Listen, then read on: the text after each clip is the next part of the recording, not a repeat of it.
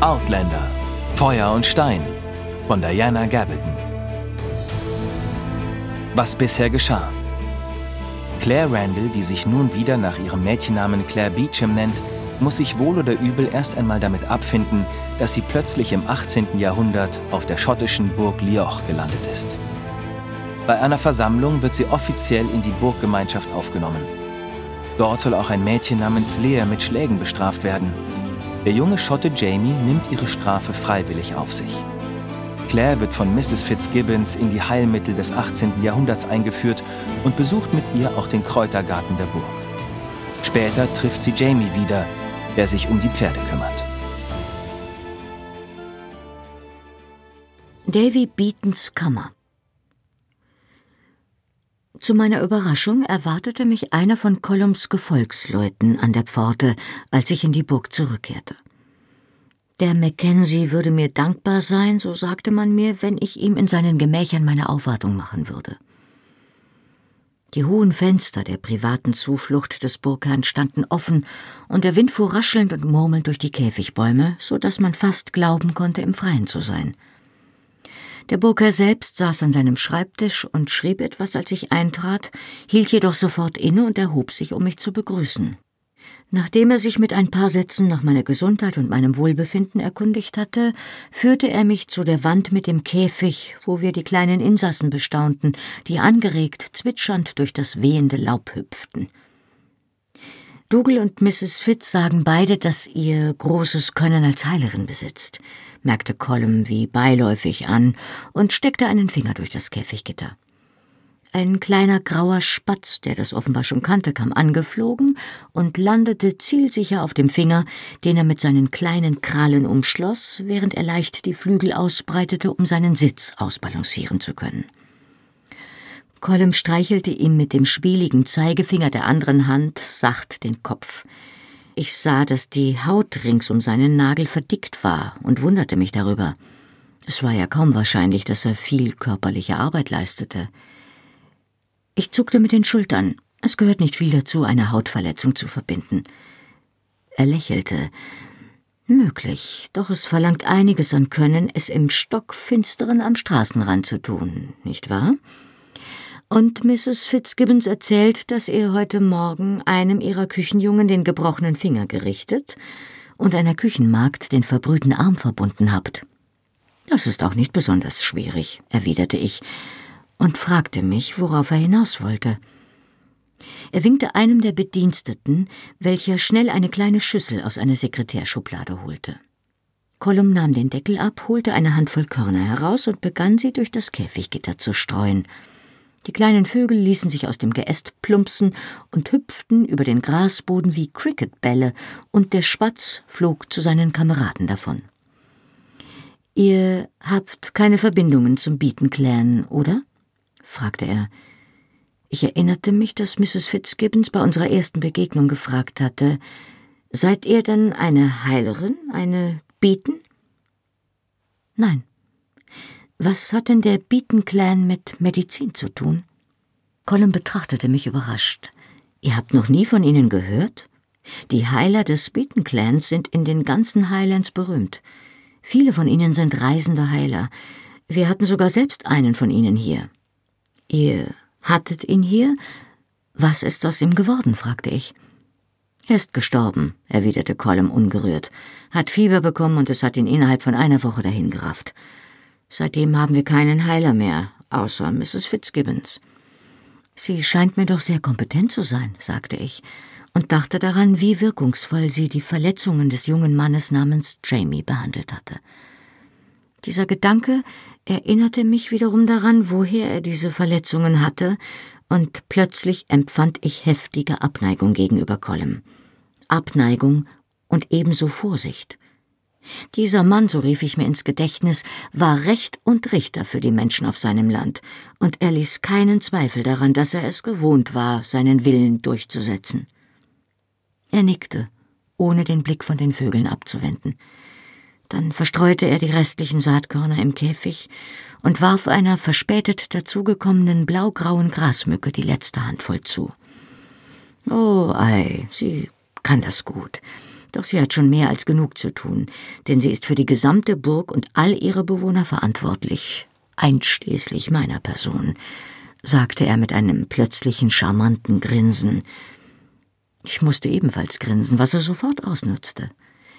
Ich habe mich gefragt, fuhr er fort, ob ihr wohl, da ihr ja gegenwärtig kaum beschäftigt seid, einen Blick auf die Dinge werfen würdet, die Davy Beaton hinterlassen hat. Vielleicht wisst ihr ja, wie man einige seiner Arzneien benutzt. Nun, das könnte ich wohl tun. Warum nicht? Die Runde zwischen dem Garten, der Kräuterkammer und der Küche begann tatsächlich mich ein wenig zu langweilen. Ich war neugierig darauf, was der verstorbene Mr. Beaton als nützlich betrachtet haben mochte. Angus oder ich könnten die Dame nach unten bringen, schlug der Bedienstete respektvoll vor. Mach dir keine Mühe, John, sagte Colum und entließ den Mann mit einer höflichen Geste. Ich zeige es Mistress Beecham selbst. Sein Weg die Treppe hinunter war langsam und unübersehbar schmerzhaft. Ebenso unübersehbar war es, dass er keine Hilfe wünschte, und ich bot ihm auch keine an. Das Sprechzimmer des verstorbenen Davy Beaton befand sich in einer abgelegenen Ecke der Burg, jenseits der Küche und außer Sicht und Hörweite des übrigen Trubels. Es lag nur der Friedhof in der Nähe, auf dem der vorherige Insasse dieses Zimmers wohl jetzt ruhte. Der schmale, dunkle Raum, an dessen Eingang wir nun standen, war in die Außenwand der Burg eingelassen und hatte lediglich einen dieser kleinen Fensterschlitze hoch oben in der Wand, so dass ein Sonnenstrahl wie ein Messer durch die Luft schnitt und die Dunkelheit der Gewölbedecke von der Finsternis des Fußbodens trennte. Als ich an Colum vorbei einen Blick in die düsteren Winkel des Zimmers warf, entdeckte ich einen großen Schrank mit Dutzenden kleiner Schubfächer, die mit einer verschnörkelten Handschrift gekennzeichnet waren. Gläser, Schachteln und Flaschen in allen Größen und Formen standen in Reih und Glied auf den Wandborden über einer Arbeitsplatte, auf der Bieten offenbar seine Arzneien gemischt hatte. Zumindest schloss ich das aus den Flecken und dem verkrusteten Mörser, der noch dort stand. Colum ging vor mir in den Raum, Schimmernde Partikel, die durch sein Eintreten aufgewirbelt wurden, kreisten aufwärts in den Sonnenstrahl wie Staub aus einem aufgebrochenen Grabmal. Er blieb einen Moment stehen, damit sich seine Augen an das Zwielicht gewöhnen konnten, dann bewegte er sich langsam voran und ließ den Blick von rechts nach links schweifen. Ich hatte den Eindruck, dass es das erste Mal war, dass er diesen Raum betrat. Während ich zusah, wie er das schmale Zimmer stockend durchquerte, sagte ich Wisst ihr, Massage kann hilfreich sein. Gegen die Schmerzen, meine ich. Ich fing einen blitzenden Blick seiner grauen Augen auf und wünschte im ersten Moment, ich hätte nichts gesagt. Doch der Funke verschwand beinahe sofort wieder und wich seiner üblichen Miene höflicher Aufmerksamkeit. Aber sie muss kräftig sein, setzte ich deshalb hinzu, vor allem unten im Kreuz. Ich weiß, sagte er. Angus Moore macht das abends für mich. Er hielt inne und befingerte eine der Flaschen. Anscheinend kennt ihr euch ja wirklich ein wenig mit der Heilkunst aus. Ein wenig, bestätigte ich vorsichtig und hoffte, dass er nicht vorhatte, mich auf die Probe zu stellen, indem er fragte, wozu die diversen Medikamente gut waren. Auf dem Etikett des Fläschchens in seiner Hand stand Purles Uvis. Was das wohl sein mochte. Glücklicherweise stellte er das Fläschchen an seinen Platz zurück und fuhr mit spitzen Fingern über den Staub auf einer großen Truhe an der Wand. Diesen Raum hat länger niemand benutzt, sagte er. Ich bitte Mrs. Fitzgibbons, ein paar von ihren Mädchen herzuschicken, damit sie hier ein bisschen sauber machen, ja?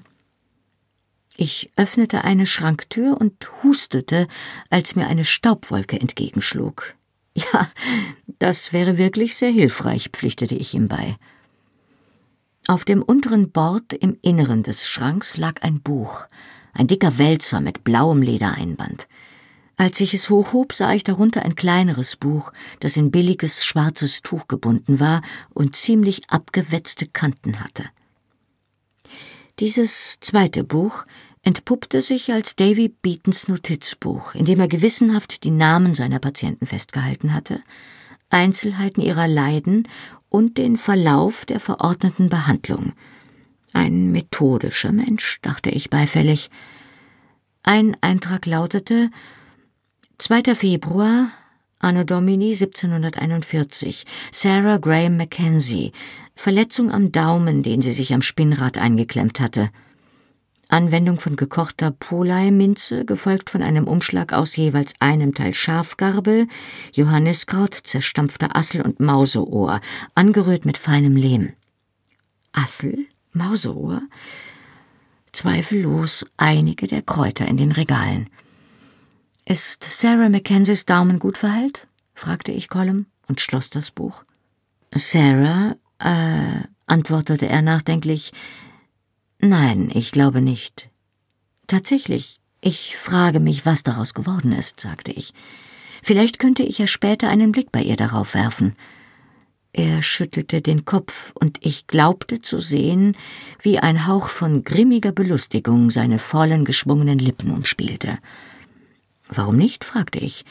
Hat sie die Burg etwa verlassen? So kann man es ausdrücken, erwiderte er. Die Belustigung war jetzt nicht mehr zu übersehen. Sie ist tot. Ich starrte ihn an, während er sich über den staubigen Boden zur Tür bewegte.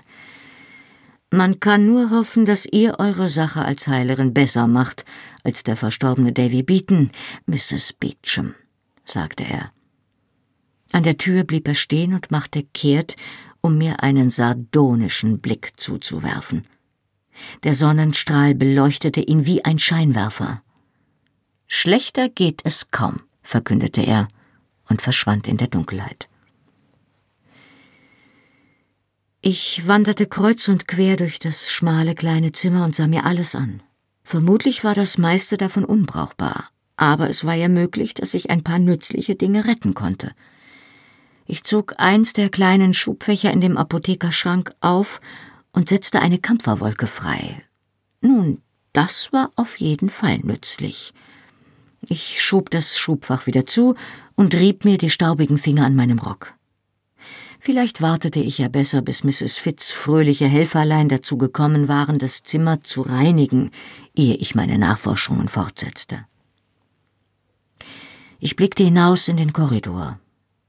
Verlassen. Zu hören war auch nichts. Doch ich war nicht so naiv anzunehmen, dass niemand in der Nähe war. Ob es so angeordnet war oder ob es aus Takt geschah, sie gingen ziemlich unauffällig vor, doch ich wusste, dass man mich beobachtete. Wenn ich in den Garten ging, ging jemand mit. Wenn ich die Treppe zu meinem Zimmer hinaufstieg, konnte ich sehen, wie unten jemand beiläufig den Kopf hob, um zu sehen, welche Richtung ich einschlug. Und bei unserer Ankunft waren mir die bewaffneten Wachen nicht entgangen, die unter dem Überhang Schutz vor der Nässe suchten. Nein, man würde es definitiv nicht zulassen, dass ich einfach hier hinaus spazierte, geschweige denn, dass man mich mit einem Transportmittel und der nötigen Ausrüstung ausstattete. Ich seufzte. Zumindest war ich einen Moment allein. Und ich wünschte mir nichts mehr als das, wenigstens für eine kleine Weile. Mehrmals schon hatte ich versucht, über alles nachzudenken, was mir widerfahren war, seit ich durch den Stein geschritten war.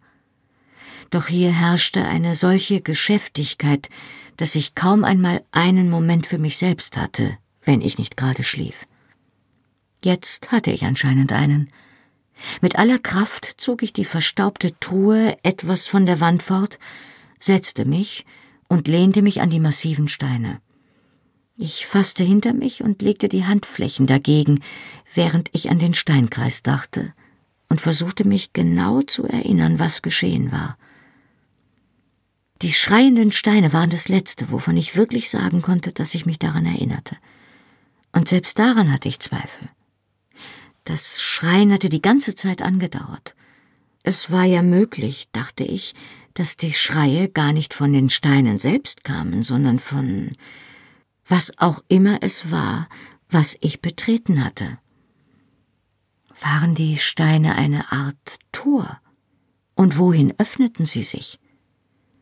Es gab einfach keine Worte dafür. Ein Spalt durch die Zeit, vermutete ich. Denn zuvor war ich ja eindeutig da gewesen. Und jetzt war ich hier. Und die Steine waren die einzige Verbindung. und die Geräusche.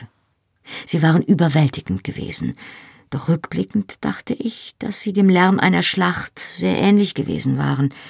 Das Feldlazarett, dem ich angehörte, war dreimal mit Granaten beschossen worden. Obwohl alle wussten, dass uns die dünnen Wände unserer provisorischen Unterkünfte nicht schützen würden, waren sämtliche Ärzte, Schwestern und Helfer beim ersten Alarm hineingerannt und hatten sich aneinandergedrängt, um sich gegenseitig Mut zu machen. Mut ist Mangelware, wenn über einem die Mörsergranaten heulen und nebenan die Bomben einschlagen. Und das Grauen, das ich damals empfunden hatte, kam meinen Empfindungen im Inneren des Steins am nächsten. Jetzt stellte ich fest, dass ich mich tatsächlich an einige Einzelheiten des eigentlichen Wegs durch den Stein erinnerte. Kleinigkeiten. Ich erinnerte mich an ein Gefühl der körperlichen Anstrengung, als würde ich von einer Art Strömung mitgerissen. Ja, ich hatte mich bewusst dagegen gewehrt, was auch immer es gewesen war. Es waren auch Bilder in der Strömung gewesen, dachte ich. Nein, eigentlich keine Bilder, eher Gedankenbruchstücke. Manche von ihnen waren grauenerregend, und ich hatte mich von ihnen fortgekämpft, während ich nun, während ich es durchquerte. Hatte ich mich auf andere oder auf etwas zugekämpft? Mir war dumpf bewusst, dass ich mich auf eine Art Oberfläche zugekämpft hatte. Hatte ich mich irgendwie bewusst für diese Zeit entschieden, weil sie eine Art sichere Zuflucht vor diesem wirbelnden Malstrom bot? Ich schüttelte den Kopf. Durch Nachdenken würde ich keine Antworten finden. Das Einzige, was klar war, war die Tatsache, dass ich zu dem Steinkreis zurückkehren musste. Mistress? Eine leise schottische Stimme an der Tür ließ mich aufblicken. Zwei Mädchen von etwa sechzehn oder siebzehn standen schüchtern im Korridor. Sie waren schlicht gekleidet, trugen Holzschuhe an den Füßen und hatten sich Leinenschals um die Haare gewunden. Das Mädchen, das mich angesprochen hatte, hatte einen Besen und zusammengefaltete Tücher dabei, ihre Begleiterin einen dampfenden Topf. Mrs. Fitz Küchenmädchen, die hier sauber machen wollten. Wir stören euch doch nicht, Mistress? fragte die eine nervös. Nein, nein, beruhigte ich sie. Ich wollte sowieso gerade gehen. Ihr habt das Mittagessen versäumt, teilte mir die andere mit aber Mrs. Fitz lässt euch sagen, es gibt Essen für euch in der Küche, wann immer ihr möchtet. Ich blickte durch das Fenster am Ende des Korridors. Die Sonne stand tatsächlich ein wenig jenseits des Zenits, und mir wurde bewusst, dass mein Magen zunehmend knurrte. Ich lächelte den Mädchen zu. Ich glaube, das mache ich. Danke. Noch einmal brachte ich Proviant auf die Weide, weil ich fürchtete, dass Jamie sonst bis zum Abendessen nichts bekommen würde. Ich setzte mich ins Gras, um ihm beim Essen zuzusehen, und fragte ihn, warum er eigentlich als Viehdieb unter freiem Himmel gelebt hatte. Inzwischen hatte ich genug von den Leuten aus dem nahen Dorf und von den Burgbewohnern gesehen, um sagen zu können, dass Jamie nicht nur aus besserem Hause stammte als die meisten von ihnen, sondern auch gebildeter war. So wie er mir das Gehöft seiner Familie beschrieben hatte, schien diese sogar ziemlich wohlhabend zu sein. Warum war er so weit von zu Hause fort? Ich bin ein Gesetzloser, sagte er, als überraschte es ihn, dass ich das nicht wusste. Die Engländer haben einen Preis von zehn Pfund Sterling auf meinen Kopf ausgesetzt. Nicht ganz so viel wie auf einen Straßenräuber, fügte er selbstironisch hinzu, aber ein bisschen mehr als für einen Taschendieb. Nur wegen Widerstands gegen das Militär? fragte ich ungläubig. Zehn Pfund Sterling waren hier das halbe Jahreseinkommen eines kleinen Bauernhofs. Ich konnte mir gar nicht vorstellen, dass ein einzelner entflohener Gefangener der englischen Regierung so viel wert war. Och, nein, wegen Mordes. Ich verschluckte mich an meinem Brot. Jamie hämmerte mir hilfsbereit auf den Rücken, bis ich wieder sprechen konnte. Mit tränenden Augen fragte ich, wen hast du denn umgebracht? Er zuckte mit den Achseln. Nun ja, es ist ein bisschen merkwürdig. Ich habe den Mann, wegen dessen Ermordung man mich sucht, nämlich überhaupt nicht umgebracht. Ich habe aber durchaus ein paar andere Rotröcke auf dem Gewissen. Also ist es wahrscheinlich nicht unberechtigt. Er hielt inne und bewegte die Schultern, als scheuerte er sich an einer unsichtbaren Wand. Ich hatte ihn das schon einmal tun sehen, an meinem ersten Morgen in der Burg, als ich ihn verarztet und dabei die Narben auf seinem Rücken entdeckt hatte. Es war in Fort William. Nachdem sie mich das zweite Mal ausgepeitscht hatten, konnte ich mich ein oder zwei Tage kaum bewegen. Und dann habe ich Fieber bekommen. Aber als ich wieder stehen konnte, haben mich Freunde aus der Garnison geholt, obwohl ich besser nicht sage wie. Jedenfalls gab es bei unserem Aufbruch einiges durcheinander, und ein englischer Sergeant Major wurde erschossen. Zufälligerweise war es der Mann, der mich das erste Mal ausgepeitscht hatte. Aber ich hätte ihn nicht erschossen. Ich hatte ja nichts gegen ihn persönlich, und ich war ohnehin so schwach, dass ich mich nur an das Pferd klammern konnte.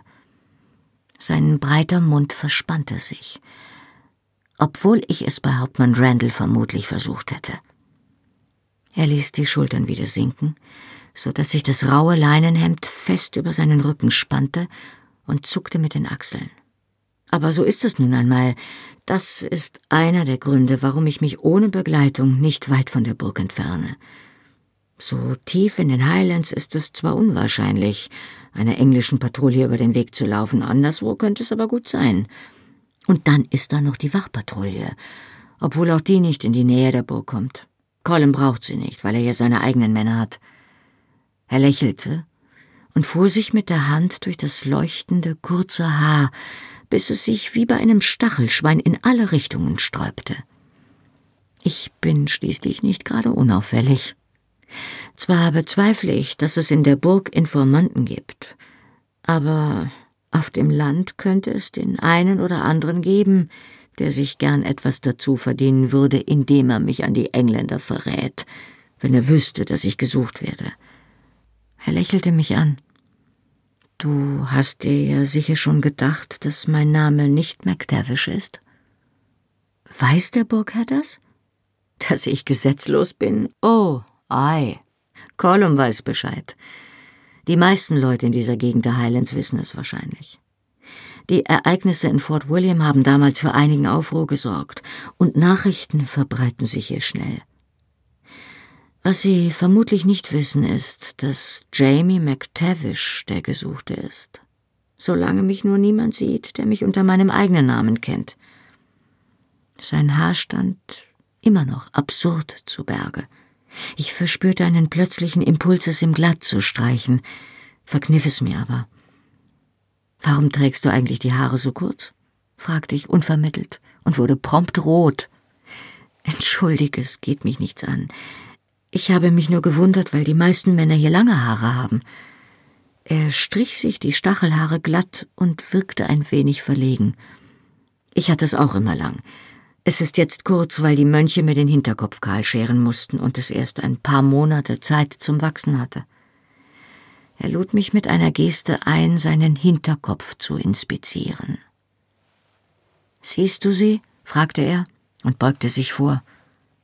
Auf jeden Fall konnte ich sie spüren, und als ich sein dichtes Haar zur Seite schob, sah ich sie auch eine 15 Zentimeter lange Wulst aus frisch verheiltem Narbengewebe, die sich rötlich von seiner Haut abhob. Ich drückte der Länge nach sacht mit dem Finger darauf. Sauber verheilt. Und wer immer sie genäht hatte, hatte gute Arbeit geleistet. Eine solche Verletzung musste weit auseinandergeklafft und heftig geblutet haben. Hast du Kopfschmerzen? fragte ich aus beruflichem Interesse. Er setzte sich gerade und strich sich das Haar wieder über die Narbe. Er nickte. Manchmal, aber nicht mehr so schlimm wie am Anfang. Als es passiert ist, war ich fast einen Monat blind und mein Kopf hat höllisch geschmerzt. Die Kopfschmerzen sind allmählich schwächer geworden, als mein Augenlicht zurückkehrte. Er blinzelte mehrmals, als überprüfte er sein Sehvermögen. Manchmal wird es schlechter, erklärte er mir, wenn ich sehr müde bin, dann sehe ich verschwommen. Ein Wunder, dass es dich nicht umgebracht hat, sagte ich. Du musst einen mächtigen Dickschädel haben. So ist es. Durch und durch verknöchert, behauptet zumindest meine Schwester. Wir lachten beide. Wie ist es denn passiert? fragte ich. Er runzelte die Stirn, und sein Gesicht nahm eine unsichere Miene an. Nun ja, das ist die Frage, antwortete er langsam. Ich kann mich an nichts erinnern. Ich war mit ein paar Kameraden aus der Gegend von Loch Lagen auf dem Kariarik-Pass unterwegs. Das letzte, woran ich mich erinnere, ist, dass ich mich bergauf durch ein kleines Dickicht geschoben habe. Ich weiß noch, dass ich mir die Hand an einer Stechpalme gestochen habe und dachte, dass die Blutstropfen genauso aussahen wie die Beeren. Und das nächste, woran ich mich erinnere, ist, wie ich in Frankreich in der Abtei Saint-Anne-de-Beaupré aufgewacht bin und mir der Schädel brummte wie eine Trommel, während mir jemand, den ich nicht sehen konnte, etwas Kaltes zu trinken gegeben hat. Er rieb sich den Hinterkopf, als hätte er dort immer noch Schmerzen. Manchmal meine ich, mich an Kleinigkeiten zu erinnern. Eine Lampe über meinem Kopf, die sacht hin und her schwingt. Eine Art ölig süßer Geschmack auf meinen Lippen. Leute, die etwas zu mir sagen, aber ich habe keine Ahnung, ob irgendetwas davon real ist. Ich weiß, dass die Mönche mir Opium gegeben haben und ich fast die ganze Zeit geträumt habe. Er legte die Finger flach auf seine geschlossenen Augenlider. Es gab einen Traum, den ich wieder und wieder geträumt habe. In meinem Kopf sind Baumwurzeln gewachsen, dick und knotig, immer größer sind sie geworden, haben sich durch meine Augen nach außen gedrückt und sich in meinen Hals geschoben, um mich zu erwürgen. Das steigerte sich immer mehr, und die Wurzeln haben sich gewunden und verknotet und hörten nicht aufzuwachsen. Am Ende waren sie so groß, dass mir der Schädel geplatzt ist, und ich bin vom Geräusch meiner berstenden Knochen aufgewacht. Er verzog das Gesicht, ein matschiges Knacken wie Schüsse unter Wasser. Uh! Plötzlich fiel ein Schatten auf uns, und ein kräftiger Stiefel stieß Jamie in die Rippen. Du alter Faulpelz, sagte der Neuankömmling, jedoch ohne jeden Ärger. Stopfst dich hier voll und lässt die Pferde in der Gegend herumlaufen. Und wann wird die kleine Stute endlich eingeritten? Hm, Junge? Es geht sicher nicht schneller, wenn ich verhungere, Alec, erwiderte Jamie. Iss doch erst einmal selbst einen Bissen, es ist genug da. Die Hand, der er jetzt ein Stück Käse hinaufreichte, war von der Gicht verknotet. Die zu einer permanenten halben Faust gekrümmten Finger schlossen sich langsam um den Käse, und ihr Besitzer ließ sich ins Gras sinken. Mit unerwarteter Höflichkeit stellte Jamie den Besucher vor. Alec McMahon Mackenzie, Stallmeister von Lioch. Der Stallmeister, eine kantige Gestalt in einer ledernen Kniehose und einem groben Hemd, strahlte, so empfand ich es, eine Autorität aus, die ausgereicht hätte, um auch den widerspenstigsten Hengst zur Ordnung zu rufen. Ein Aug wie Mars zum Drohen und zum Gebeten. Das Zitat fiel mir spontan ein. Es war tatsächlich nur ein Auge, denn das andere war mit einer schwarzen Stoffklappe bedeckt. Wie um den Verlust auszugleichen, sprossen seine Augenbrauen aus der Mitte hervor und aus den eigentlichen braunen Büscheln ragten lange graue Haare, drohend wie Insektenfühler hervor. Nachdem er meine Anwesenheit mit einem Kopfnicken zur Kenntnis genommen hatte, beachtete mich der alte Alec, so bezeichnete ihn Jamie, wohl um ihn von dem jungen Alec zu unterscheiden, der mich hergebracht hatte, nicht weiter, sondern teilte sein Augenmerk zwischen dem Essen und den drei jungen Pferden auf, die unten auf der Wiese mit den Schweifen wedelten. Mein Interesse schwand im Lauf einer langen Diskussion über die Abstammung mehrerer zweifellos hervorragender Pferde, die sich nicht unter den Anwesenden befanden, über mehrere Jahrgänge der Zuchtbücher des gesamten Stalls und eine Reihe unverständlicher Merkmale der Pferdeanatomie, die mit den Sprunggelenken, dem Widerrist, den Schultern und anderen Körperstellen zu tun hatten. Da die einzigen Teile eines Pferdes, die ich identifizieren konnte, seine Nase, sein Schweif und seine Ohren waren, konnte ich dem Gespräch nicht folgen. Ich lehnte mich auf die Ellbogen zurück und ließ mich von der Frühlingssonne wärmen. Dieser Tag hatte etwas seltsam Friedliches an sich. Ein Gefühl, als nähme alles ganz im Stillen seinen Lauf, ohne sich an den Irrungen und Wirrungen des menschlichen Daseins zu stören. Vielleicht war es ja der Friede, den man im Freien immer findet, weit genug von jedem Haus und jedem Lärm entfernt. Vielleicht kam es von der Gartenarbeit, dieses leise Gefühl der Freude daran, etwas Wachsendes zu berühren und ihm gedeihen zu helfen. Vielleicht war es auch nur die Erleichterung, endlich zu tun zu haben, statt mich nur deplatziert in der Burg herumzudrücken und mir so auffällig vorzukommen wie ein Tintenklecks auf Pergament. Obwohl ich mich nicht am Gespräch der Pferdenarren beteiligte, fühlte ich mich hier nicht im geringsten fehl am Platze. Alec verhielt sich so, als sei ich nichts weiter als ein Teil der Landschaft. Und Jamie warf zwar hin und wieder einen Blick in meine Richtung, doch auch er ignorierte mich zunehmend, und ihr Gespräch glitt in die singenden Rhythmen des Gälischen ab, ein sicheres Zeichen dafür, dass sich ein Schotte mit seinem Thema emotional verbunden fühlt. Da ich kein Wort verstand, war es so beruhigend, wie den Bienen zuzuhören, die im Heidekraut summten. Seltsam zufrieden und schläfrig schob ich jeden Gedanken an Columns Argwohn, meine missliche Lage und andere verstörende Ideen beiseite. Ein jeder Tag hat seine Plage, dachte ich verschlafen, denn das Bibelzitat geisterte mir gerade durch den Hinterkopf. Vielleicht war es die Kühle einer vorüberziehenden Wolke oder der veränderte Gesprächston der Männer, der mich einige Zeit später weckte. Sie sprachen jetzt wieder Englisch, und der Ton war ernst, nicht länger das uferlose Geplauder der Pferdenarren. Es ist nur noch eine Woche bis zum Gathering, Junge, sagte Alec. Hast du dir inzwischen überlegt, was du tun wirst? Jamie stieß einen langen Seufzer aus. Nein, Alec. Das habe ich nicht. Manchmal denke ich so, dann wieder anders. Natürlich ist es schön, hier mit den Pferden zu arbeiten und mit dir. In der Stimme des jungen Mannes lag ein Lächeln, das verschwand, als er fortfuhr. Und Colum hat mir versprochen, dass er. Nun ja, das weißt du ja. Aber die Klinge küssen? Meinen Namen zu Mackenzie ändern und alles aufgeben, was mir von Geburt an zusteht? Nein, dazu kann ich mich nicht durchringen. Du bist so stur wie dein Pa, stellte Alec fest, wobei eine Art widerstrebender Beifall in seinen Worten lag. Und manchmal siehst du auch genau so aus wie er. Selbst wenn du hochgewachsen und hellhaarig bist wie die Familie deiner Mutter. Kanntest du ihn denn? Jamie klang neugierig. Och, ein bisschen. Und habe noch einiges mehr gehört. Ich war ja schon lange vor der Hochzeit deiner Eltern in Lioch.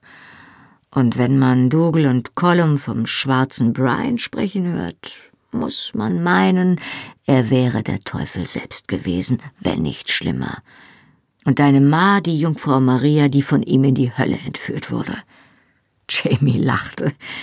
Und ich bin ihm also ähnlich, ja? Das kann man wohl sagen, Junge. Ei, ich kann gut verstehen, warum es dir widerstrebt, Kolumsmann zu werden. Aber man muss es auch von der anderen Seite betrachten. Sagen wir, es kommt zum Kampf für die Stewards und es geht nach Dougals Willen. Wenn du da am Ende auf der richtigen Seite stehst, Junge, bekommst du dein Land zurück und noch mehr, ganz gleich, was Colum tut. Jamies Antwort war das, was für mich nur noch das schottische Geräusch war, dieser undefinierbare Kehllaut, in dem man beinahe alles hineininterpretieren kann. In diesem Fall schien es Zweifel an der Wahrscheinlichkeit eines solch wünschenswerten Ausgangs auszudrücken. Ei, sagte er, und wenn es nicht nach Dougals Willen geht, was dann? Oder wenn sich der Kampf gegen das Haus des Stewards wendet? Alec stieß seinerseits einen Kehllaut aus. Dann bleibst du eben hier, Junge, wirst an meiner Stelle Stallmeister. Ich werde bestimmt nicht ewig leben, und ich habe noch nie jemanden gesehen, der so gut mit Pferden umgehen kann. Jamies bescheidenes Grunzen deutete an, dass er das Kompliment zu schätzen wusste. Der ältere Mann fuhr fort, ohne die Unterbrechung zu beachten. Die Mackenzies sind doch genauso mit dir verwandt. Es ist ja nicht so, als würdest du dein Blut verleugnen. Und dann gibt es schließlich noch mehr zu bedenken. Seine Stimme klang jetzt leise hänselnd. Mistress Flair zum Beispiel. Wieder war die Antwort dieses Geräusch, das aber diesmal abwinkende Verlegenheit ausdrückte. Aber Junge, man lässt sich doch nicht für ein Mädchen zusammenschlagen, das einem gleichgültig ist. Und du weißt, dass ihr Vater es nicht zulassen wird, dass sie einen Mann aus einem anderen Clan heiratet. Sie war so jung, Alec, und sie hat mir leid getan, rechtfertigte sich Jamie. Mehr war nicht dabei. Diesmal war es Alec, der den schottischen Laut ausstieß, ein kehliges Prosten voll ungläubiger Verachtung. Das kannst du sonst wem erzählen, Junge, nun ja, selbst wenn es nicht leer ist, und du könntest es wirklich schlechter treffen, wärst du ein besserer Heiratskandidat, wenn du ein bisschen Geld und eine Zukunft hättest, was der Fall wäre, wenn du der nächste Stallmeister würdest. Du hättest die freie Auswahl bei den Mädchen, wenn dich nicht eine zuerst aussucht. Alec prustete mit dem halb erstickten Humor eines Mannes, der nur selten lacht. Sie würden dich umschwärmen wie Fliegen einen Honigtopf, Junge. Selbst mittel- und namenlos, wie du es jetzt bist, seufzen dir die Mädchen hinterher. Hm, ich habe es selbst schon gesehen. Erneutes Prusten.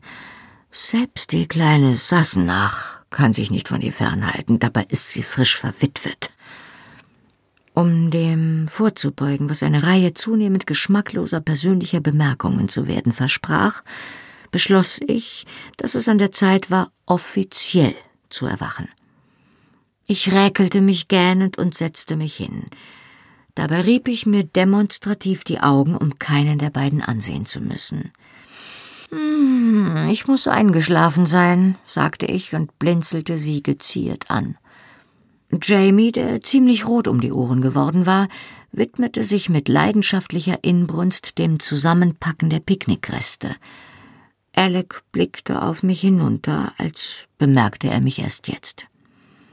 Interessiert ihr euch für Pferde, Kleine? wollte er wissen.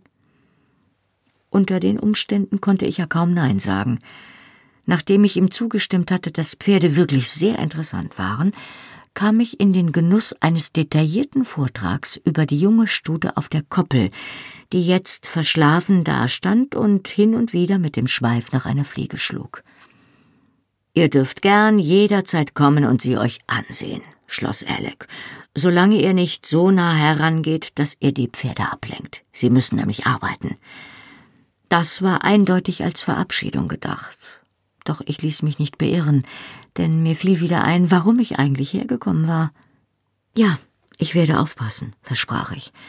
Aber ehe ich zur Burg zurückgehe, wollte ich einen Blick auf Jamies Schulter werfen und die Verbände abnehmen.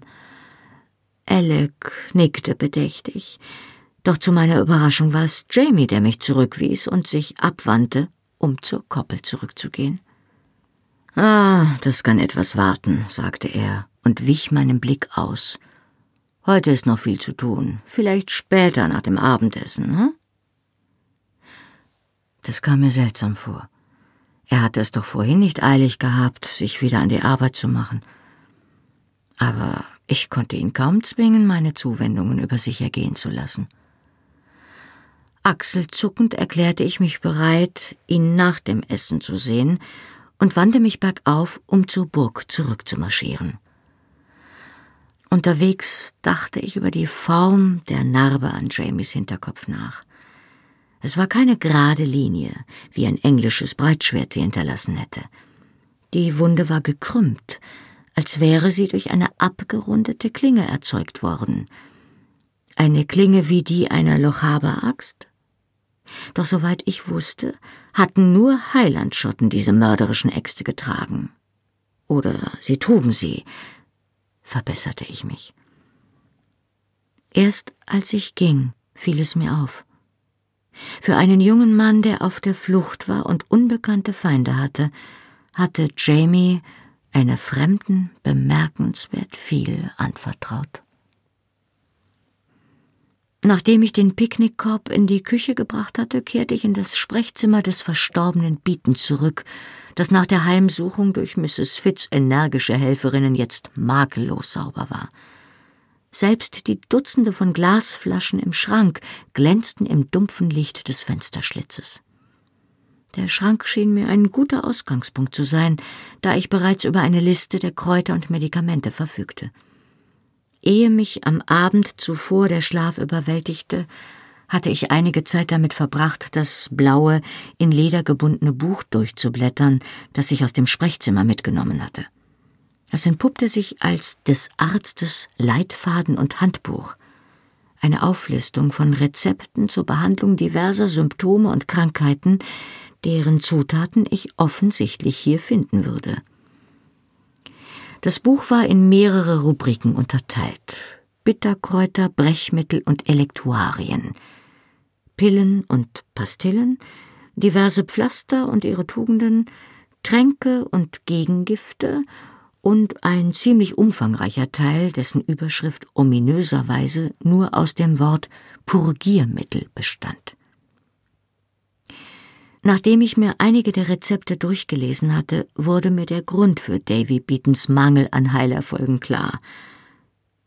Bei Kopfschmerzen, lautete ein Eintrag, nehme man einen Pferdeapfel, der sorgfältig zu trocknen und dann zu Pulver zu zerstampfen ist. Das Ganze ist mit heißem Ale verrührt zu trinken. Oder gegen Krämpfe bei Kindern setze man fünf Blutegel hinter das Ohr. Und ein paar Seiten weiter ein Trank aus Schöllkrautwurzel, Gelbwurz und dem Saft von 200 Asseln verfehlt seine Wirkung bei Gelbsucht nicht. Ich schloss das Buch und staunte über die große Anzahl von Patienten, die seine Behandlung den gewissenhaften Angaben in seinem Büchlein zufolge nicht nur überlebt hatten, sondern sich sogar von ihren ursprünglichen Beschwerden erholt hatten. In der ersten Reihe des Schranks stand ein großes braunes Glas mit mehreren verdächtig aussehenden Kugeln. Und angesichts von Beatons Rezepten schwante mir schon, was es wohl war. Ich drehte es um und las triumphierend das handgeschriebene Etikett Pferdeapfel. Da ich mir dachte, dass eine solche Substanz durch längere Aufbewahrung vermutlich nicht gewann, stellte ich das Glas vorsichtig beiseite, ohne es zu öffnen. Weitere Nachforschungen brachten zutage, dass Purles ovis die lateinische Version einer ähnlichen Substanz war, diesmal vom Schaf. Mauseohr erwies sich ebenfalls, wie der Name schon sagte, als tierischen, nicht pflanzlichen Ursprungs. Ich schob das Fläschchen mit den winzigen getrockneten rosa Öhrchen mit einem kleinen Schauder beiseite. Außerdem hatte ich mich gefragt, was die Asseln wohl waren, die eine wichtige Zutat in einer ganzen Reihe von Arzneien waren. Daher freute ich mich über den Anblick einer verkorkten Flasche mit diesem Namen auf dem Etikett. Die Flasche war etwa halb voll mit etwas, das kleine graue Pillen zu sein schienen. Diese hatten kaum mehr als einen Durchmesser von einem halben Zentimeter und waren so vollkommen gerundet, dass ich schon über Bietens Portionierungskünste staunte. Dann sah ich die feinen Einkerbungen, die über jede Pille hinwegliefen, und die mikroskopischen Beinchen, die in der Mitte zusammengefaltet waren. Hastig stellte ich die Flasche zur Seite, wischte mir die Hände an der Schürze ab und fügte der Liste in meinem Kopf einen weiteren Eintrag hinzu. Asseln gleich Kellerasseln. Es fand sich auch eine Reihe mehr oder weniger harmloser Substanzen in Beatons Gläsern, und einige Gefäße enthielten sogar getrocknete Kräuter oder Extrakte, die möglicherweise tatsächlich helfen konnten. Ich entdeckte die in Essig eingelegte Iriswurzel, die Mrs. Fitzgibbons zur Behandlung von Jamie McTavishs Verletzungen benutzt hatte. Außerdem Engelwurz, Beifuß, Rosmarin und eine Flasche, die mit stinkender Arak beschriftet war. Ich öffnete sie vorsichtig, doch es waren nur Fichtenknospen, die einen angenehmen Balsamduft ausströmten.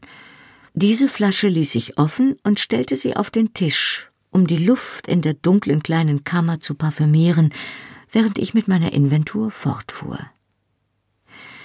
Ich entsorgte Gläser mit getrockneten Schnecken, Öl vom Regenwurm, was genau dies zu sein schien, Vinum millepedatum, zerstampfte in Wein eingelegte Tausendfüßler, Pulver der ägyptischen Mumie, das vermutlich eher von einem lehmigen Flussufer stammte als aus der Grabkammer eines Pharaos, Blut der Taube, Ameiseneier, einige sorgfältig in Moos eingepackte getrocknete Kröten und Totenschädel zerstoßen. Wessen, bitte sehr? fragte ich mich schaudernd. Es dauerte fast den ganzen Nachmittag, die Schränke und die zahlreichen Schubladen zu durchforsten. Als ich fertig war, stand ein großer Berg aussortierter Gläser, Schachteln und Flaschen vor der Tür und harrte der Vernichtung, und eine deutlich kleinere Sammlung möglicherweise nützlicher Mittel war wieder im Schrank verstaut. Über ein großes Paket mit Spinnweben hatte ich länger nachgedacht. Sowohl Bietens Leitfaden als auch meine eigenen vagen Erinnerungen an die Volksheilkunde besagten, dass sich Spinnenfäden als Wundverband eigneten. Ich hätte zwar spontan dazu tendiert, dies für extrem unhygienisch zu halten, doch meine Erfahrung mit Leinenbandagen am Straßenrand hatte mich gelehrt, wie wünschenswert es war, Verbandsmaterial zu haben, das sowohl haftfähig als auch saugkräftig war. Schließlich stellte ich die Spinnweben wieder in den Schrank und nahm mir vor, herauszufinden, ob sie sich wohl irgendwie sterilisieren ließen. Nicht durch Abkochen, dachte ich.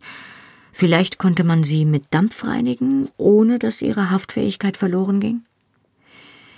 Ich rieb mir die Hände an meiner Schürze und überlegte. Fast alles hatte ich jetzt durchgesehen, bis auf die Holztruhe an der Wand. Ich öffnete ihren Deckel und fuhr augenblicklich vor dem Gestank zurück, der daraus hochwaberte. Die Truhe war der Aufbewahrungsort der chirurgischen Abteilung von Beatons Praxis. Sie enthielt eine Reihe unheilvoll aussehender Sägen, Messer, Meißel und anderer Werkzeuge, die eher für Bauarbeiten geeignet schienen, als zur Verwendung an empfindlichem menschlichem Gewebe. Angewidert betrachtete ich die dunklen Flecken an einigen der Klingen und knallte den Deckel zu. Ich zog die Truhe zur Tür und hatte vor, Mrs. Fitzgibbons zu empfehlen, dass man die Instrumente, nachdem man sie sicherheitshalber ausgekocht hatte, an den Zimmermann der Burg übergeben sollte, falls ein solcher existierte. Ein Geräusch hinter mir verhinderte rechtzeitig, dass ich mit der Person kollidierte, die gerade hereingekommen war. Ich drehte mich um und sah mich zwei jungen Männern gegenüber. Der eine stützte den anderen, der auf einem Bein hüpfte. Der lahme Fuß war in ein Lumpenbündel gewickelt, das frische Blutflecken hatte. Ich überlegte kurz und zeigte dann auf die Truhe, weil es nichts anderes gab. Setzt euch, sagte ich.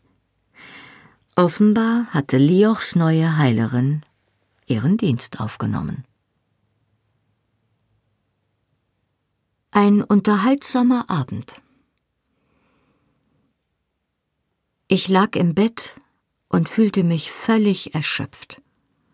Das Stöbern in den Hinterlassenschaften des verstorbenen Bieten hatte mir erstaunliche Freude gemacht.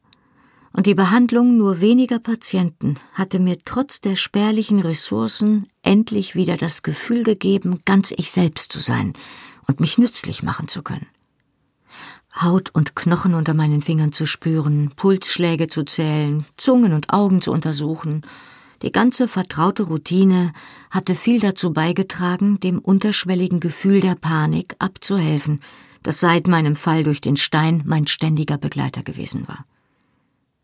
Wie seltsam die Umstände auch sein mochten, unter denen ich lebte, und wie fremd ich mich hier fühlen mochte, Es war sehr beruhigend zu begreifen, dass dies tatsächlich andere Menschen waren. Warmblütig und haarig, mit Herzen, deren Schlag ich spüren konnte, und Lungen, die hörbar atmeten. Übel riechend, verlaust und schmutzig, zumindest manche von ihnen, aber das war ja nichts Neues für mich und gewiss nicht schlimmer als die Zustände in einem Feldlazarett. Bis jetzt waren auch die Verletzungen zu meiner Beruhigung nur leicht gewesen. Indem ich Verantwortung für das Wohlergehen anderer übernahm, fühlte ich mich selbst weniger als Opfer der Laune des Schicksals, das mich aller Wahrscheinlichkeit zum Trotz hierher geführt hatte. Ich war Colm dankbar, dass er mir diese Tätigkeit vorgeschlagen hatte. Colm Mackenzie. Was für ein seltsamer Mensch. Ein gebildeter Mann von unerschütterlicher Höflichkeit und großem Weitblick, unter dessen Reserve sich ein stählerner Kern verbarg. Dieser Stahl war in seinem Bruder Dougal deutlicher zu erkennen. Er war der geborene Krieger. Und doch, wenn man sie zusammen sah, gab es keinen Zweifel, wer der Stärkere war. Colm war Häuptling. Ganz gleich, ob er ein Krüppel war. Toulouse-Lautrec-Syndrom. Mich hat es noch nie gesehen, doch ich kannte die Beschreibung. Benannt nach seinem berühmtesten Opfer, welches, wie ich mir ins Gedächtnis rief, noch gar nicht existierte, bezeichnete es eine degenerative Erkrankung der Knochen und des Bindegewebes. Die Opfer machten zunächst einen normalen, wenn auch kränklichen Eindruck, bis sie zwölf oder dreizehn waren und die langen Beinknochen unter dem Druck, einen Körper aufrecht zu tragen, zerbrachen und zerbröselten. Die teigige, vorzeitig gealterte Haut war eine weitere sichtbare Folge der schlechten Durchblutung, die charakteristisch für diese Erkrankung war. Ebenso die Trockenheit und die Schwielen an den Fingern und Zehen, die mir aufgefallen waren. Durch die verbogenen Beine wurde auch die Wirbelsäule überlastet, die sich oftmals ebenfalls krümmte, was dem Opfer erhebliche Beschwerden bereitete. Ich las mir im Kopf die Beschreibung aus dem Lehrbuch durch, während ich mir geistesabwesend mit den Fingern die Haare entknotete. Wenig weiße Blutkörperchen, vermehrte Anfälligkeit für Infektionen und für Gelenkentzündungen. Aufgrund der schlechten Durchblutung und der Bindegewebsschwäche waren die Opfer ausnahmslos steril und dazu oft impotent. Ich stutzte plötzlich und dachte an Hamish, mein Sohn, hatte Colum gesagt, als er mich dem Jungen stolz vorstellte. Hm, dachte ich, vielleicht doch nicht impotent? Oder? Ein Glück für Letitia, dass sich viele der Mackenzie-Männer so extrem ähnlich sahen. In diesen interessanten Gedankengängen wurde ich plötzlich gestört, weil es an meiner Tür klopfte. Draußen stand einer der allgegenwärtigen kleinen Jungen, der mir eine Einladung von Colum persönlich überbrachte. Im Saal würde ein Sänger erwartet, sagte er, und der Mackenzie würde sich durch meine Anwesenheit geehrt fühlen, falls ich gern kommen würde. Ich war neugierig darauf, Colum im Licht meiner jüngsten Spekulationen wiederzusehen. Also schloss ich, nach einem raschen Blick in den Spiegel und dem vergeblichen Versuch, mein Haar zu glätten, hinter mir die Tür und folgte meinem Begleiter durch die kalten, gewundenen Korridore. Am Abend sah der Speisesaal verändert aus, festlich. An den Wänden knisterten Kiefernfackeln, deren Terpentin manchmal mit einem leisen Knall blau aufflammte. Der riesige Kamin mit seinen Spießen und Kesseln war nach der Hektik des Abendessens zur Ruhe gekommen. Jetzt brannten nur zwei große Baumstücke darin, und die Spieße waren in den gewaltigen Kamin geklappt. Die Tische und Bänke waren zwar noch da, doch man hatte sie etwas zurückgeschoben, um einen Freiraum am Kamin zu schaffen, der anscheinend die Bühne der abendlichen Unterhaltung sein würde, denn man hatte Columns großen Schnittsessel auf die eine Seite gestellt. Colum hatte darauf Platz genommen. Auf seinen Beinen lag eine warme Decke, und er hatte ein Tischchen mit Karaffe und Gläsern in Reichweite stehen. Als er mich im Eingang zögern sah, winkte er mich mit einer wohlwollenden Geste an seine Seite und deutete auf eine Bank in seiner Nähe. Es freut mich, dass ihr gekommen seid, Mistress Clare, sagte er freundlich. Gwillin freut sich über jedes neue Ohr für seine Lieder, obwohl wir ihm sowieso alle immer gern zuhören. Das Oberhaupt des Mackenzie-Clans sah ziemlich müde aus, dachte ich. Seine breiten Schultern waren ein wenig vornübergesunken und die Falten in seinem vorzeitig gealterten Gesicht waren deutlich sichtbar. Ich murmelte eine höfliche Belanglosigkeit und sah mich im Saal um. Es trafen jetzt immer mehr Leute ein, die sich hier und dort in kleinen Grüppchen zum Plaudern zusammenstellten, ehe sie allmählich ihre Plätze auf den Bänken einnahmen. Verzeihung. Als ich mich umdrehte, weil ich Colm im zunehmenden Lärm nicht verstanden hatte, hielt er mir die Karaffe entgegen. Ein hübsches, glockenförmiges Gefäß aus blassgrünem Kristallglas.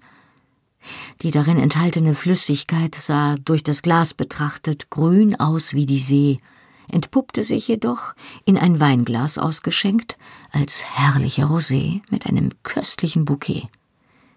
Der Geschmack erfüllte, was der Duft versprach, und ich schloss selig die Augen und ließ mir den Gaumen vom Aroma des Weins kitzeln, ehe ich mir den Nektar Schluck für Schluck durch die Kehle laufen ließ.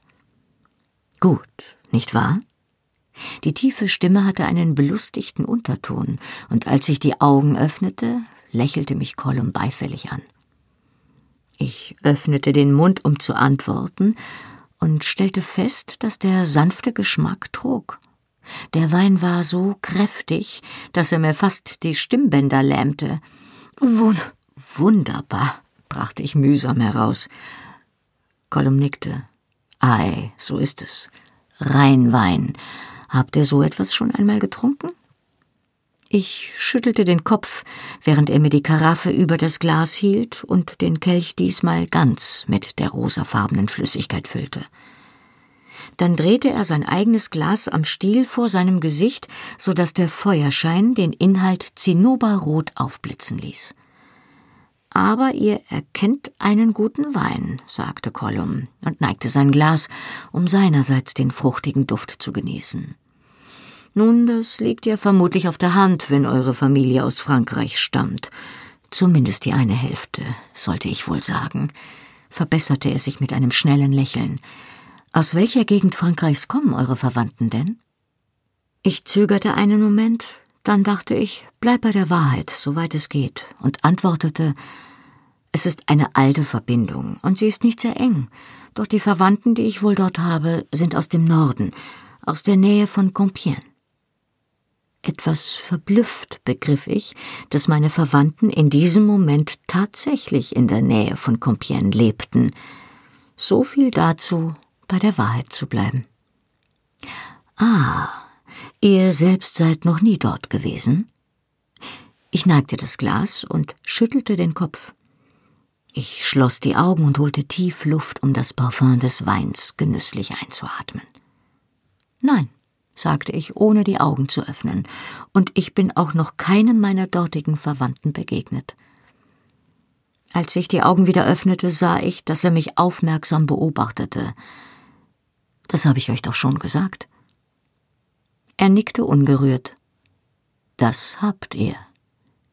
Seine Augen waren von einem wunderschönen, sanften Grau und hatten dichte schwarze Wimpern. Colin Mackenzie war ein sehr attraktiver Mann, zumindest vom Scheitel bis zur Taille. Mein Blick huschte an ihm vorbei zu der Gruppe, die dem Feuer am nächsten stand. Dort unterhielt sich seine Frau Letitia gemeinsam mit einigen anderen Damen angeregt mit Dougal Mackenzie. Ebenfalls ein äußerst attraktiver Mann, noch dazu von Kopf bis Fuß. Ich richtete mein Augenmerk wieder auf Colum und sah ihn in die Betrachtung eines Wandteppichs versunken. Und wie ich euch ebenfalls schon gesagt habe, störte ich ihn abrupt und riss ihn aus seiner vorübergehenden Geistesabwesenheit, würde ich mich gern so schnell wie möglich auf den Weg nach Frankreich machen. Ja, das habt ihr, sagte er erneut in freundlichem Ton und griff mit fragend hochgezogener Augenbraue nach der Karaffe. Ich hielt ihm mein Glas hin und zeigte mit dem Finger auf die Hälfte, um ihm anzuzeigen, dass ich nur ein wenig Wein wollte. Doch er füllte den zarten Kelch noch einmal fast bis zum Rand. Nun, wie ich euch bereits gesagt habe, Mistress Beecham, fuhr er fort, den Blick auf den steigenden Weinpegel gerichtet, müsst ihr euch wohl damit abfinden, eine Weile hier zu bleiben, bis wir eure Weiterreise arrangieren können. Es gibt schließlich keinen Grund zur Eile. Es ist Frühling, und es dauert noch Monate, bis die Herbststürme die Kanalüberquerung zu einem Risiko machen. Er hob den Blick und die Karaffe und sah mich scharf an. Aber wenn ihr mir die Namen eurer Verwandten in Frankreich nennen würdet, könnte ich vielleicht eine Nachricht vorausschicken, damit sie auf eure Ankunft vorbereitet sind, versteht ihr? Treffer. Versenkt, dachte ich. Mir blieb nicht viel anderes übrig, als etwas wie ja gern, später vielleicht, zu murmeln und mich hastig mit der Begründung zu entschuldigen, dass ich den Abort aufsuchen wollte, ehe der Gesang begann. Schach für Kolum, aber noch nicht matt. Mein Vorwand war nur zum Teil erfunden, und ich wanderte einige Zeit in der finsteren Burg umher, ehe ich das gesuchte Örtchen fand. Nachdem ich mir mit dem Weinglas in der Hand den Rückweg ertastet hatte, stieß ich auf einen beleuchteten Durchgang zum Saal, begriff aber beim Eintreten, dass es der untere Eingang war und ich mich jetzt am anderen Ende des Saals befand. Unter den gegebenen Umständen kam mir das sehr gelegen, und ich schlenderte möglichst unauffällig in den langen, weiten Raum und mischte mich immer wieder unter kleinere Grüppchen, während ich mich an der Wand entlang zu einer der Bänke vorarbeitete. Am Kopfende des Saals tauchte jetzt ein schlanker Mann auf, der seiner kleinen Harfe nach Gwillin der Barde sein musste. Er blieb in höflicher Entfernung vor Kollum stehen auf dessen Geste hin ein Bediensteter herbeieilte, um dem Barden einen Hocker zu bringen. Dieser setzte sich und machte sich daran, seine Harfe zu stimmen. Sachte zupfte er an den Saiten, das Ohr dicht an seinem Instrument. Colum schenkte ein weiteres Glas Wein aus seiner persönlichen Karaffe ein und ließ es dem Barden durch den Bediensteten servieren. Oh, he called for his pipe, and he called for his bowl, and he called for his fiddler three summte ich respektlos, woraufhin mich das Mädchen namens Lair seltsam ansah. Sie saß unter einem Wandteppich, auf dem ein Jäger mit sechs überlangen, schielenden Hunden einem einzelnen Hasen nachsetzte. Ein bisschen übertrieben, findet ihr nicht? sagte ich forsch, wies mit der Hand grinsend auf den Teppich und ließ mich neben ihr auf die Bank plumpsen. Oh, äh, äh, antwortete sie vorsichtig und rutschte ein wenig von mir fort. Ich versuchte sie in ein freundliches Gespräch zu verwickeln, doch sie antwortete mir weitgehend einsilbig und wurde jedes Mal rot und fuhr zusammen, wenn ich sie ansprach, so dass ich es bald aufgab und mich der Szene am Kopfende des Saals widmete. Nachdem die Harfe zu seiner Zufriedenheit gestimmt war, zog Gwillin drei Holzflöten in unterschiedlichen Größen aus seinem Rock und legte sie griffbereit auf den Tisch neben ihm. Plötzlich fiel mir auf, dass Lea mein Interesse an dem Barden und seinen Instrumenten nicht teilte. Sie war kaum merklich erstarrt und spähte über meine Schulter hinweg zum unteren Eingang hinüber, während sie sich gleichzeitig in den Schatten unter dem Wandteppich zurücklehnte, um nicht entdeckt zu werden. Ich folgte ihrer Blickrichtung und erspähte die hochgewachsene, rothaarige Gestalt des jungen Jamie McTavish, der gerade in den Saal trat. Ah, der strahlende Held. Habt wohl ein Auge auf ihn geworfen, wie? fragte ich das Mädchen. Sie schüttelte zwar hektisch den Kopf, doch die leuchtende Röte ihrer Wangen war Antwort genug. Nun, dann wollen wir doch einmal sehen, was wir tun können, wie? sagte ich in einer Anwandlung von Großmut. Ich stand auf und winkte heftig, um ihn auf mich aufmerksam zu machen. Meine Anstrengung war erfolgreich, und lächelnd bahnte sich der junge Mann den Weg durch die Menge. Ich wusste ja nicht, was auf dem Innenhof zwischen den beiden vorgefallen war. Doch ich hatte den Eindruck, dass er das Mädchen zwar freundlich, aber immer noch formell begrüßte. Seine Verbeugung vor mir war ein wenig entspannter. Nachdem uns unsere Bekanntschaft bis jetzt zu solcher Intimität gezwungen hatte, konnte er mich ja kaum wie eine Fremde behandeln. Einige prüfende Töne vom Kopfende des Saals signalisierten, dass der Beginn des Vortrags unmittelbar bevorstand, und wir nahmen rasch unsere Plätze ein.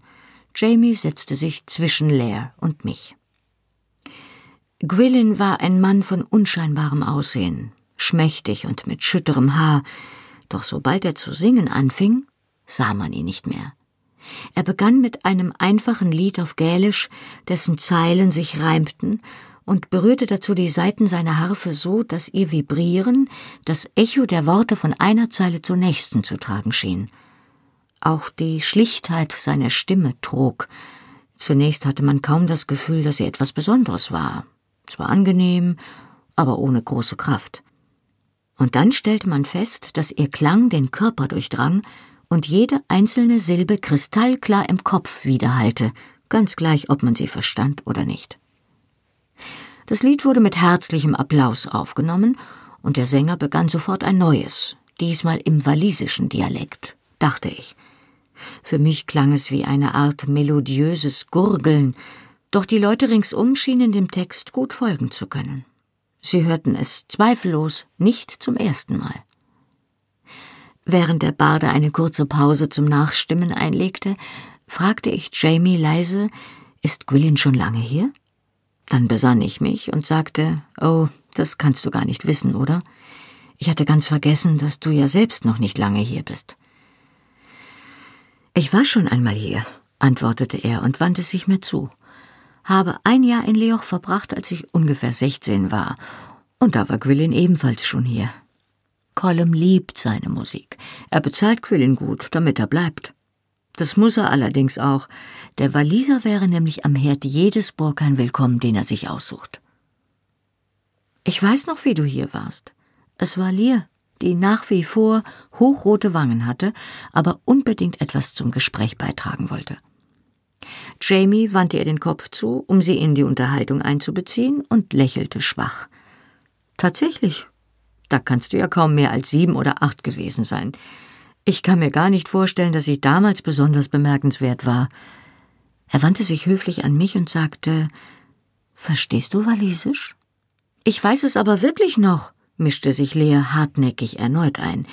Du warst, äh, ich meine, kannst du dich denn nicht an mich erinnern? Ihre Hände spielten nervös mit ihren Rockfalten.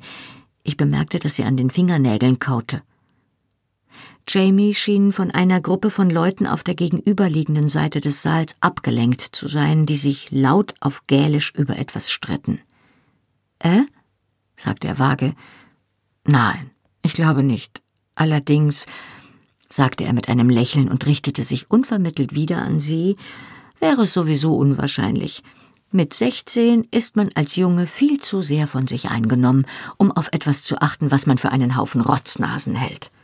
Ich vermutete, dass diese Bemerkung selbstironisch gemeint war und sich nicht gegen seine Zuhörerin richtete, doch ihre Wirkung war anders als erhofft.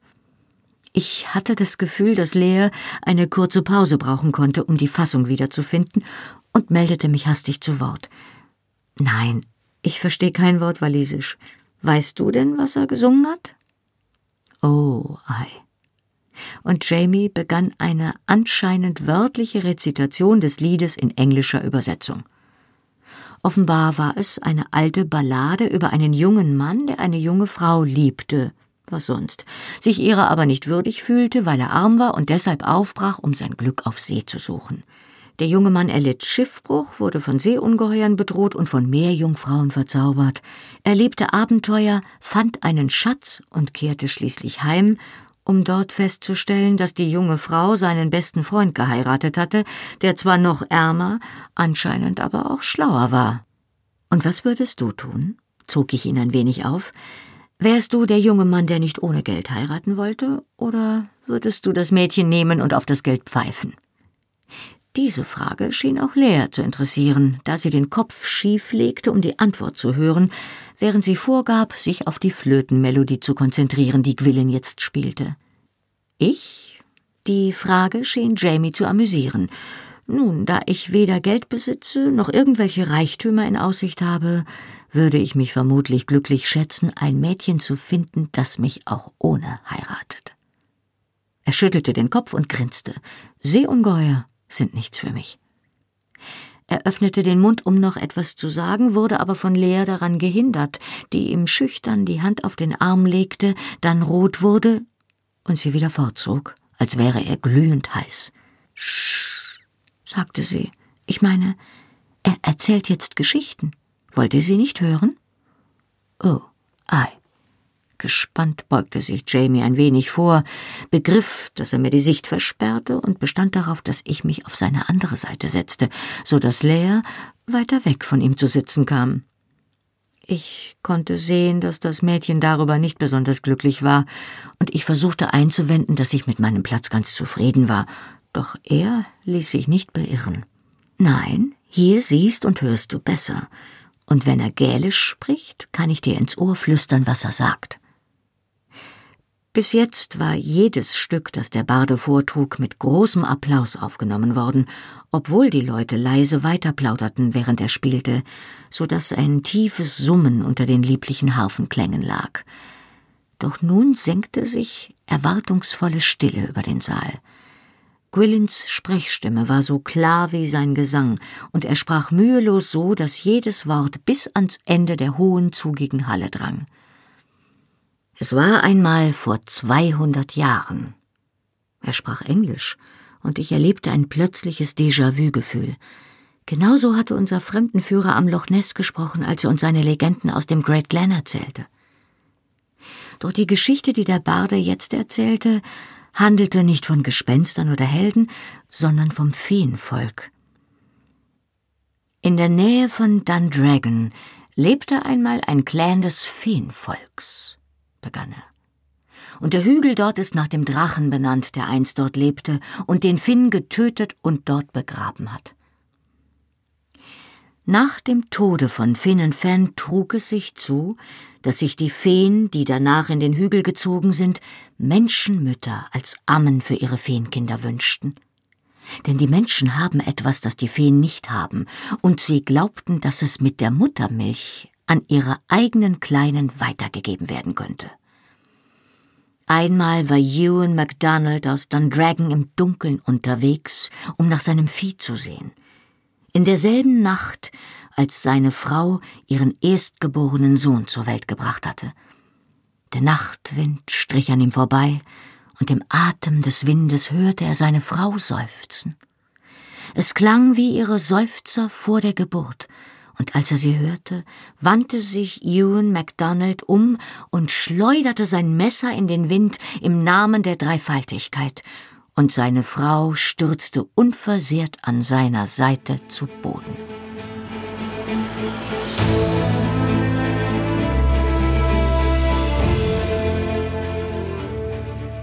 Hallo, ich bin Johannes Raspe, die deutsche Stimme von Jamie aus der Fernsehserie Outlander und das war Outlander Feuer und Stein, gelesen von Birgitta Asheuer.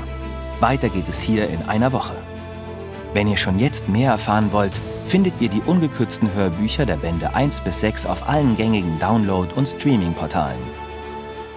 Band 7 findet ihr jetzt exklusiv bei Audible im Download und ab August 2019 auf allen gängigen Download- und Streaming-Portalen. Die Fernsehserie Outlander ist eine Produktion von Sony Pictures Entertainment und auf DVD verfügbar. Mehr Informationen zu Argon Hörbüchern findet ihr auf www.argon-verlag.de. Besucht den Argon Verlag auch gern bei Facebook und Instagram.